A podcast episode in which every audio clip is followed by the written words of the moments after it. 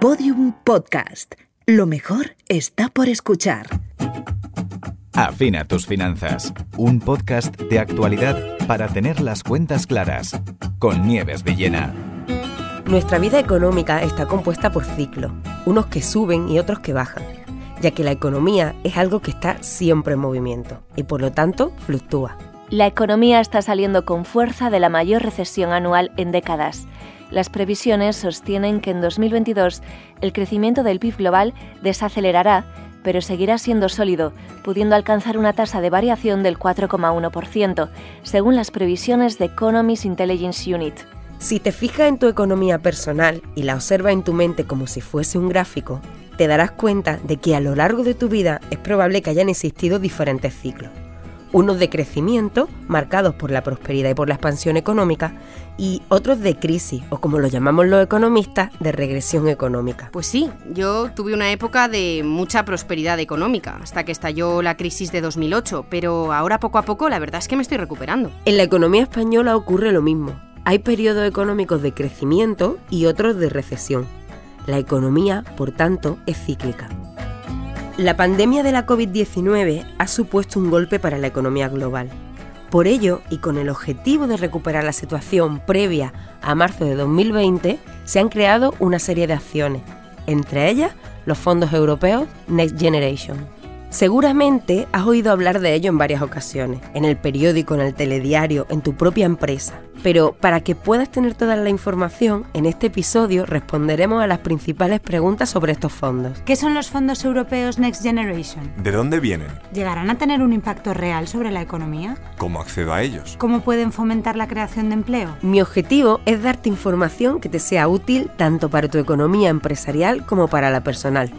Así que empezamos. Episodio 12. ¿Cómo afectan los fondos europeos a mi economía? Para empezar a indagar sobre los fondos Next Generation, tenemos que abordar las preguntas más básicas, que son, para qué se han creado y cuáles son sus líneas de actuación. Para explicárnoslo y darnos todos los detalles, tenemos aquí a Mónica Melle. Mónica Melle, profesora titular de Economía Financiera de la Universidad Complutense de Madrid actuaria de seguros y licenciada y doctora con premio extraordinario en Ciencias Económicas y Empresariales por la UCM. Hola Mónica, muchas gracias por estar aquí. Hola Nieves, encantada de estar aquí. Mónica, sabemos que los fondos Next Generation se encuentran dentro del plan de recuperación, transformación y resiliencia, pero ¿en qué consiste este plan exactamente? La Unión Europea, tras la grave crisis que hemos sufrido por la pandemia de la COVID y que aún estamos sufriendo, ha reaccionado de una manera muy coordinada y rápida para que se produzca una recuperación económica lo antes posible. Entonces, los jefes de Estado de la Unión Europea, en julio del año pasado, acordaron una actuación concertada a través del Plan de Recuperación, Transformación y Resiliencia, que es un instrumento fundamental para el desarrollo de los fondos europeos de recuperación Next Generation European Union, dotado pues nada menos que con 750.000 millones de euros para el conjunto de los Estados miembros. El objetivo de estos recursos es impulsar la demanda para, eh, en definitiva, hacer frente a las consecuencias económicas y sociales de la pandemia. España mm, recibirá 140.000 millones de euros, lo que supone el impulso más importante de la reciente historia económica de España. Con estos recursos se busca contrarrestar la caída de la demanda ocasionada por las restricciones a la movilidad que han derivado de todas las medidas eh, adoptadas para contener la pandemia. Y como he comentado, se trata de una respuesta de la Unión Europea eh, diametralmente distinta a la adoptada en la crisis anterior, la, la del euro, en la que se optó por la austeridad, que debilitó la economía. Ahora es una respuesta conjunta, coordinada y solidaria que pretende que la Unión Europea posterior a la COVID sea más verde, más digital y más resiliente a los cambios y retos del futuro. Para ello, además de orientar las inversiones hacia estas prioridades eh, que, que permitan lograr un cambio de modelo productivo, se exige realizar unas reformas que ahora son inaplazables para lograr una economía más competitiva.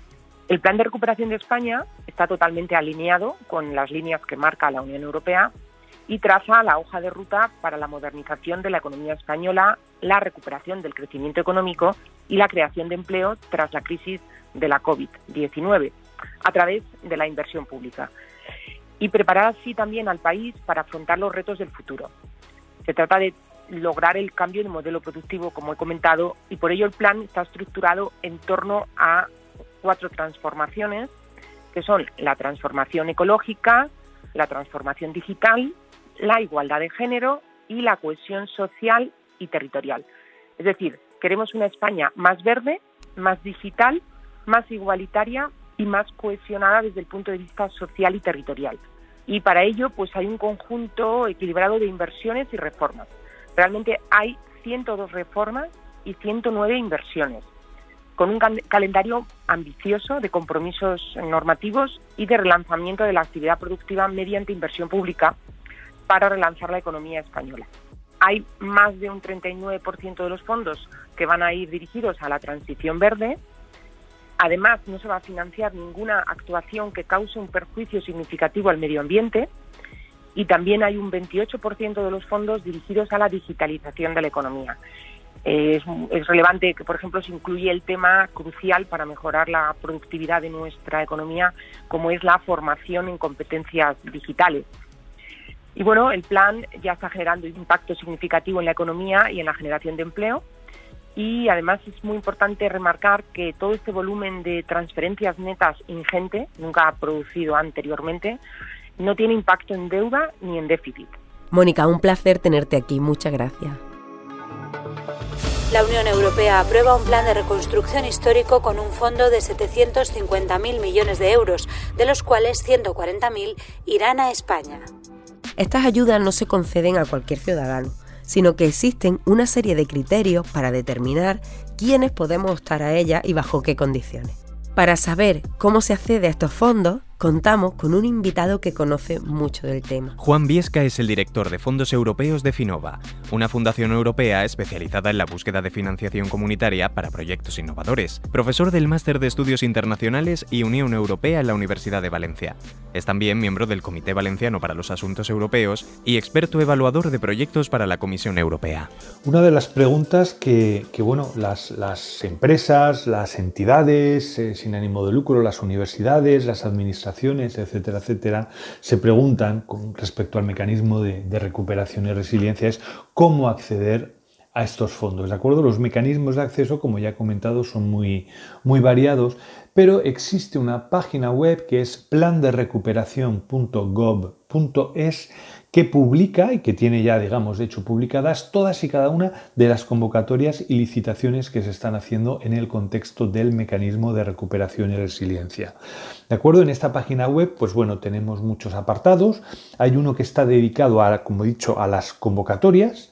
¿Eh? Cualquier persona puede mm, buscar ¿eh? convocatorias eh, a través de un buscador en diferentes temáticas. También encontramos eh, un apartado para todas las manifestaciones de interés, que ya la gran mayoría de ellas están cerradas. Y además tenemos también un apartado muy interesante en el cual eh, se plantean o se da información sobre los famosos PERTE, estos grandes proyectos estratégicos que suponen eh, pues la colaboración entre administraciones, empresas y centros de investigación. De momento eh, solo hay dos PERTES aprobados, el PERTE del vehículo eléctrico y el PERTE de salud de vanguardia. Se ha anunciado ya un PERTE denominado eh, en español, de acuerdo, que eh, pues bueno, lo que pretende es desarrollar las oportunidades que presenta el idioma español como un activo para impulsar la economía y también pues bueno, está en estudio ahora mismo el PERTE, el aeroespacial.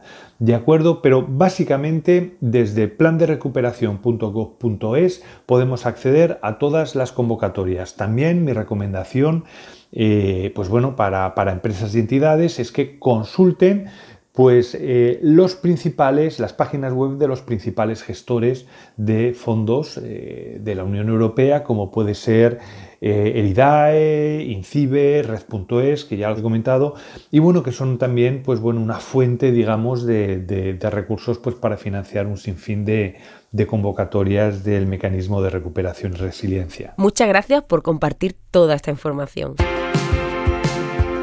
En la gestión, distribución y aprovechamiento de los fondos de recuperación intervienen tres actores fundamentales en la sociedad, la banca, la empresa y por supuesto las personas. Por eso, es necesario conocer qué papel desempeña cada uno en el funcionamiento de los fondos. El primero que vamos a analizar son los bancos. Para ello he querido invitar a Carlos Bastarreche, asesor externo para asuntos europeos de AEB y CECA. Hola Carlos, ¿cuál es el papel de la banca en la distribución de los fondos? Eh, gracias Nieves por esta pregunta que creo que es muy oportuna. Efectivamente, como has dicho, esto es una labor colectiva y estamos todos implicados y responsables para que esto sea un éxito. Como he dicho varias veces, España se juega mucho. Y desde este punto de vista, el sector bancario, que es uno de los pilares fundamentales de nuestra economía, puede y debe jugar un papel fundamental. Además, debo decir que gozamos en España de un sector bancario nacional en unas condiciones especialmente buenas. Entonces, por contestar directamente a, tus preguntas, ¿qué puede hacer la banca? Yo creo que hay dos tipos de funciones. Unas en las que la banca desarrolla unas funciones al mismo tiempo que lo puede hacer otras empresas o instituciones, grandes empresas o instituciones como cámaras de comercio, etcétera, y luego otro tipo de funciones donde la banca tiene un papel especial por su propio negocio. Las primeras eh, son básicamente dos. En primer lugar, la difusión. Aquí es muy importante crear demanda. Naturalmente, la sociedad no va a pedir este tipo de ayudas, eh, puesto que muchas veces se desincentiva por la complejidad de los procedimientos. Pero hay que crear demanda y la banca está especialmente capacitada para esa posibilidad y lo está haciendo ya. Todos los bancos han establecido unas plataformas eh, donde están difundiendo y están casando las necesidades de sus clientes con los distintos programas que se están convocando. Eh, además, han desarrollado unos algoritmos donde hoy en día esta función puede identificar eh, perfectamente eh, posibilidades y, y, clientes. En segundo lugar, la banca, junto con otras instituciones, como he dicho antes, puede desarrollar un papel fundamental en un tema básico como es la gestión, que es la parte más compleja, que es la petición, la tramitación y el seguimiento de la ejecución. Es en la terminología de estos proyectos es lo que se llama ser agente. Ya hay algunos en el programa, por ejemplo, de viviendas ya está la figura del agente rehabilitador o en el digital el agente digitalizador. La banca eh, está especialmente bien preparada por estar totalmente digitalizados sus servicios. Eh, este tema, la banca puede hacer un servicio desde el cliente hasta la administración, que le tiene que al final dar la ayuda y además dar la certificación correspondiente. La banca está haciendo eso todos los días y una de las formas donde lo ha demostrado ha sido precisamente en la pandemia, donde no se ha dejado de funcionar ni un solo momento. La banca, además, como he dicho antes, tiene por sus características una función única para determinadas, una posición única para determinadas cuestiones yo creo que son dos grandes cuestiones. En primer lugar, la evaluación de la viabilidad de los proyectos. Este es el oficio normal de la banca. Eh, tiene que conocer eh, a sus clientes y tiene que conocer el riesgo que implica el darles un crédito. Y es fundamental para los, eh, el éxito de esta operación que eh, las subvenciones vayan a proyectos viables, es decir, no puede ir a, proyectos que no sean viables o no puede ir a gasto corriente. Hay que crear un empleo que sea digital y sostenible y la banca tiene las capacidades para evaluar que esto sea así. En segundo lugar, es todavía más obvio, eh, la banca por definición suministra capital y en este en este eh, en, esta operación hay tres dimensiones donde se necesita capital. En primer lugar, hay que anticipar los fondos porque se tarda un cierto tiempo en recibir la, en la subvención. La banca lo está haciendo ya en proyectos como los fondos agrícolas con mucho éxito de la Unión Europea. En segundo lugar, eh, hay que cofinanciar, porque muchas veces la subvención no llega al 100% del coste de la operación. También la banca tiene experiencia, como por ejemplo en todos los créditos pymes del Banco Europeo de Inversiones. Y finalmente, uno de los objetivos del Next Generation es conseguir eh, recursos adicionales y la banca evidentemente los tiene. Si se quiere eh, conseguir la movilización del 1 por 4 de recursos, pues posiblemente el único instrumento para, para conseguirlo es la financiación de la banca. Por lo tanto, en esto concluyó Nieves, eh, la banca, eh, acompañada, por supuesto, con otros agentes sociales de grandes empresas, es fundamental para el desarrollo de este éxito. La banca ha hecho conocer al Gobierno su disposición eh, y esperemos que esto sea un éxito porque nos viene bien a todos. Entiendo que una de las claves del éxito de los fondos es que lleguen a pymes, familias y autónomos, además de a las grandes empresas. ¿Cómo puede contribuir el sector bancario en este sentido? Por supuesto. Esto es absolutamente fundamental para el éxito del programa. Eh, todo el mundo conoce y es de sobra conocido que uno de los graves problemas de la economía española es que nuestro tejido empresarial está muy atomizado. El 99,9% del empleo está creado por empresas eh, que son pymes o por autónomos. Esto nos sitúa en una, en una posición de desventaja eh, frente a los otros países europeos y tenemos que conseguir llegar a la media de Europa porque está demostrado que se aumentaría muchísimo la productividad y esto generaría unos aumentos eh, de Producto Interior Bruto del orden de tres y pico puntos. Y en este tema la banca tiene unas características que son únicas dentro de los agentes económicos eh, y por, eh, por, su, por, su negocio, por su oficio. Es lo que normalmente se llama como capilaridad o granularidad. Es decir, la banca entre sus clientes llega a todo el espectro de lo que has mencionado. Y llega, por supuesto, a las familias, eh, pero llega también a las pymes y a los autónomos, que son sus clientes y llega en todos los sectores, es decir, no solamente, pues por ejemplo, pues en el sector automóvil, como puede ser las grandes empresas de automóviles, o en el sector telecomunicaciones, etcétera, cubre absolutamente todos los sectores y cubre además eh, necesidades específicas de las familias que son fundamentales en este programa, que es todo lo relacionado con la rehabilitación de viviendas. El gran, una gran parte del negocio de la banca es el negocio hipotecario. Por lo tanto, eh, la banca tiene unas características eh, que son eh, absolutamente únicas. Y además de esto, hay un tema que hay que decir también que llega no solamente a todo tipo de, clientes, sino que llega también a todos los rincones de España. Y desde ese punto de vista, pues la banca es única. recordemos que hay 23.500 sucursales en toda España y que la banca española el ratio de sucursal por habitante es una de las más altas de Europa.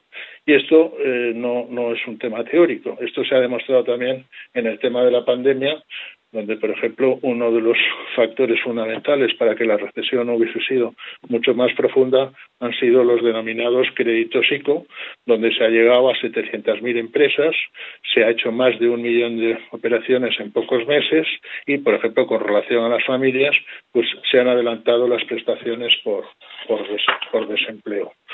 Fin, en definitiva, si se quiere llegar a pymes y movilizar recursos privados de familias, la banca, eh, desde mi punto de vista, tiene una posición totalmente única. Muchísimas gracias, Carlos. Muchas gracias a ti, Nieves. Ya hemos visto el primer punto, la banca. Ahora el segundo, la empresa. Para conocer su papel dentro de los fondos Next Generation, es un honor contar con Luis Socias, jefe de la Oficina de Fondos Europeos de la COE. Hola, bienvenido a Afina tu Finanza. Hola Nieves, ¿qué tal? Desde el punto de vista empresarial, el plan de recuperación busca cambiar la demografía de la empresa. Pero, ¿qué significa esto exactamente? Los fondos europeos extraordinarios, los fondos Next Generation, tienen un, un, objetivo doble que tiene que darse simultáneamente. Por un lado, tenemos que utilizar los fondos para recuperarnos y recuperar al tejido productivo del importante impacto de, la COVID. Empezó siendo una crisis sanitaria que ha derivado en una económica y en una social y por tanto los fondos tienen que ir a esa recuperación, pero en paralelo y simultáneamente tienen que utilizarse también para transformar el modelo productivo y transformarlo hacia un modelo más digital, eh, más sostenible y más industrial y tenemos que aprovechar, por tanto, para que estos fondos nos sirvan para recuperar y solucionar cuestiones que son asignaturas pendientes históricamente en las empresas, como puede ser el tamaño de las empresas. Hace falta que ganemos competitividad, hace falta que las empresas puedan aprovechar para exponencialmente incrementar su digitalización, que seamos capaces de competir en un entorno muchísimo eh, más dinámico y, por supuesto, más internacionalizado. Y finalmente hay otra cuestión que tiene que tener impacto en todo esto, que es la formación y las competencias digitales. Es fundamental y, sobre todo, en un país como nuestro, con un amplísimo número de pymes dentro de nuestro tejido productivo, que seamos capaces de aprovechar los fondos para que impacten en el talento, en las capacidades y, por tanto, que asignaturas como el paro juvenil eh, o como la formación profesional tengan por fin una solución eh, que repercuta en un total cambio de demografía de nuestro tejido empresarial. Más de 3.000 millones de los fondos están destinados a pequeñas empresas, las que tienen menos de 50 trabajadores. ¿Cómo va a afectar al empresario esta nueva inyección de dinero? Una de las partidas, Nieves, efectivamente, que más impacto tienen dentro del plan de recuperación es la partida dirigida a lo que se ha denominado el kit digital, los 3.000 millones de euros dirigidos a la digitalización de las pymes, precisamente para abordar esa asignatura pendiente de la digitalización de empresas de hasta 49 trabajadores. Aquí se incorporan eh, pymes pequeñas, se incorporan micropymes y, por supuesto, también los autónomos. Y lo que tenemos que ser capaces es de que esa, esa asignatura pendiente, cuestiones vinculadas con, con la ciberseguridad, con la relación con clientes y proveedores, con eh, la difusión en, en, comunicación online, todo el tema de espacios web o redes sociales, que eso sea eh, el foco de actuación y que los proyectos a los que accedan estas eh, empresas estén muy dirigidos a ese tipo de actuaciones. Tenemos un kit digital que es ambicioso, que está articulado en torno a red.es y a esa plataforma que es Acelera Pyme y lo que hace falta ahora es que garanticemos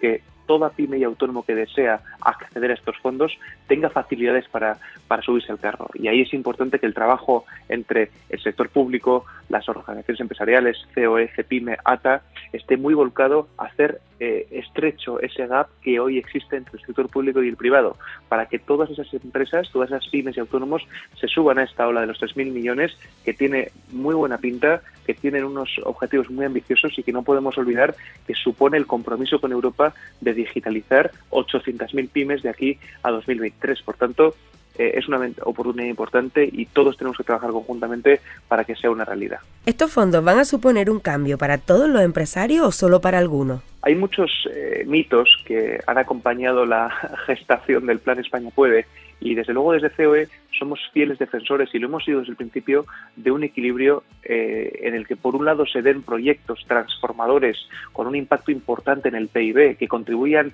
eh, muy ampliamente a ese doble objetivo de recuperación y de transformación, que estén liderados por grandes empresas pero que por supuesto traccionen hacia pequeñas empresas eh, y hacia autónomos y por otro lado proyectos y convocatorias dirigidas directamente a pymes y autónomos que estén perfectamente enraizados en las características especiales y en sus necesidades actuales y ahí encaja por ejemplo lo que hemos comentado del digital eh, del kit digital ese equilibrio por el que abogamos es lo que haría que cualquier empresa, cualquier autónomo, independientemente del sector, del tamaño de la región, pueda acceder a los fondos europeos. De momento estamos viendo que solo se empiezan a publicar y con, cuentagotas, convocatorias pequeñitas, muy atomizadas y con, tickets medios muy bajos y hace falta que el sector público pegue un acelerón y seamos capaces de lanzar convocatorias eh, dirigidas a proyectos más grandes, o que tengan un importante peso industrial, insisto, que generen una importantísima eh, velocidad tractora para pymes y autónomos y eso se complementa, insisto, con proyectos más pequeños dirigidos a pymes y autónomos. Eso es lo que haría eh, abrir la mano de los fondos a todo tipo de empresas y con esto todo el tejido empresarial estaría incorporado dentro de los eh, fondos de recuperación. Un placer escucharte, muchísimas gracias. Muchas gracias a vosotros. Y por último, para explicar el impacto sobre las personas, tenemos aquí a Óscar Arce, director general de Economía y Estadística del Banco de España. Hola Óscar, ¿con estos fondos el usuario particular percibirá un cambio sustancial en su vida? Bueno, en mi opinión, eh, la respuesta es, afirmativa si realmente eh, implementamos adecuadamente eh, este, este programa. Next Generation EU es una iniciativa clave para la transformación estructural no solo de la economía europea, también de la economía española, en nuestro caso, de los casi 70.000 millones de euros de, fondos que recibirá nuestro país en forma de transferencias a cargo del mecanismo de recuperación y resiliencia, que es eh, la herramienta más, importante dentro del paraguas del Next Generation EU.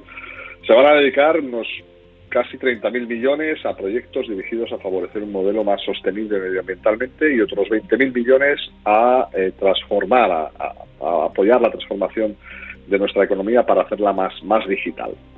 Bien, hay que tener en cuenta a la hora de, responder a tu pregunta, Nieves, que, estos fondos tienen una doble vocación. Por un lado, apoyar la recuperación económica tras el fuerte impacto negativo que ha tenido la pandemia en nuestras economías. Y en segundo lugar, impulsar una transformación de la economía en el medio y largo plazo. Como decía antes, si lo hacemos bien, es decir, si llevamos a cabo una selección rigurosa de los proyectos y, y esto es fundamental, aplicamos simultáneamente reformas estructurales en ámbitos clave de nuestra economía, yo estoy convencido de que acabaremos teniendo una economía más dinámica, una economía más productiva y más sostenible medioambientalmente. En definitiva, si lo hacemos bien, creo que tendremos una economía con mayor capacidad de crecimiento sostenible y con una mayor capacidad de generación de bienestar, prosperidad y oportunidades para el conjunto de la ciudadanía española y europea. Y en este sentido, creo que sí lo notaremos eh, los, individuos, en términos de mayor prosperidad y, de más y mejor eh, empleo y de un crecimiento más, más estable, más sostenible y posiblemente también más inclusivo socialmente. ¿Veremos un aumento en la creación del empleo?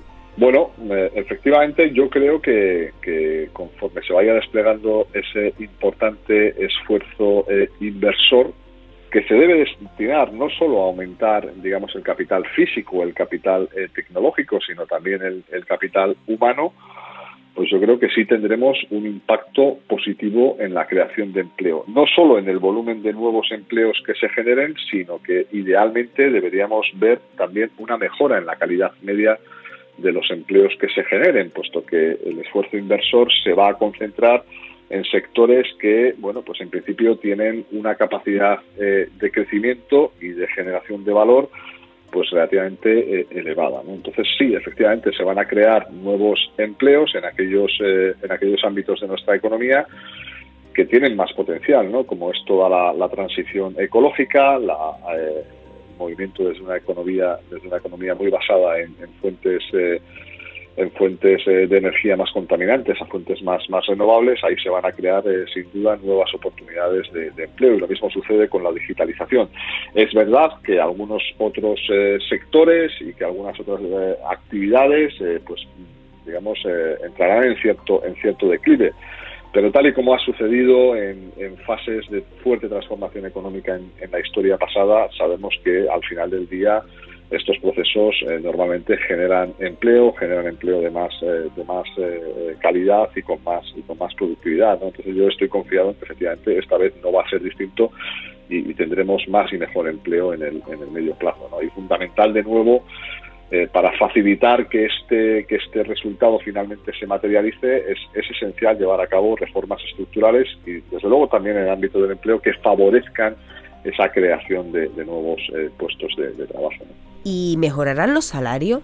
Bueno, eh, efectivamente, en la medida en que se den esas condiciones para el mejor uso posible de estos fondos y, esos fondos eh, finalmente mm, se, eh, materialicen y den lugar a una economía más dinámica y más productiva, pues deberíamos observar también una mejora en la capacidad de las rentas del conjunto de la economía incluyendo las rentas del, trabajo. ¿no? A largo plazo sabemos que la verdadera fuente de, ganancia de bienestar para, el conjunto de la sociedad, de bienestar económico al menos, pues viene de la mano de, esa productividad, ¿no? Y, la manera en que se transfiere esas, esas ganancias de productividad a los trabajadores es a través de, mayores salarios, ¿no? En la medida en que el programa efectivamente sea un acicate para conseguir una economía más productiva, más sostenible, deberíamos ver en algún momento cómo esa eh, mayor productividad también se transmite a los salarios y, por consiguiente eh, se produce un aumento de, de, la contribución del factor trabajo y de la remuneración de ese, de ese factor trabajo. Seguramente también con diferencias por sectores, por niveles de, formación, de educación, etcétera, etcétera. ¿no? Pero insisto, si, si vamos a una economía que verdaderamente va a ser más productiva, deberíamos ver esas eh, ganancias en, muchas dimensiones y desde luego también en, términos de los, de los propios salarios. Muchísimas gracias por estar aquí, Oscar. Hemos llegado a un cierre de ciclo. Ha sido un año de muchos retos y aprendizaje. de construir en equipo para poder expandir la cultura financiera. Con estos 12 episodios tienes a tu disposición entrevistas, debates, mesas redondas, ejercicios prácticos y testimonios al servicio de responder preguntas de nuestra vida económica. Hemos contado con personas referentes en el ámbito financiero, filosófico, psicológico, científico y tecnológico, que han multiplicado el valor de cada uno de estos episodios. Desde aquí mi agradecimiento a Thinking Heads, Orfin y Universidad de Alcalá por confiar en mí para dirigir este proyecto. Y por supuesto a Pablo Arevalo, diseñador sonoro de este podcast, por su apoyo y ayuda. A Pablo Isasa, productor de Podium, por enseñarme tanto y hacer que me enamore aún más de esta forma de comunicar. Gracias a ti que estás ahí escuchando y por darle sentido a la importancia de la educación financiera en nuestro día a día. Muchas gracias. El glosario de Afina tus finanzas. Subsidio. Es una ayuda extraordinaria por parte de la Administración Pública para estimular la demanda de un bien o proteger a un colectivo. Transferencias a fondo perdido. Son un tipo especial de financiación en el que no se exige la devolución del dinero ni se cargan intereses o comisiones de ningún tipo. Sin embargo, es imprescindible que justifiquemos a qué vamos a destinar los fondos que nos han concedido. Afina tus finanzas es un podcast de Orfin, el Observatorio de la Realidad Financiera de la Cátedra de la Universidad de Alcalá y Thinking Heads, producido por Podium Studios. Dirección y guion, Nieves Villena. Realización sonora, Pablo Arevalo. Edición, Pablo Isasa.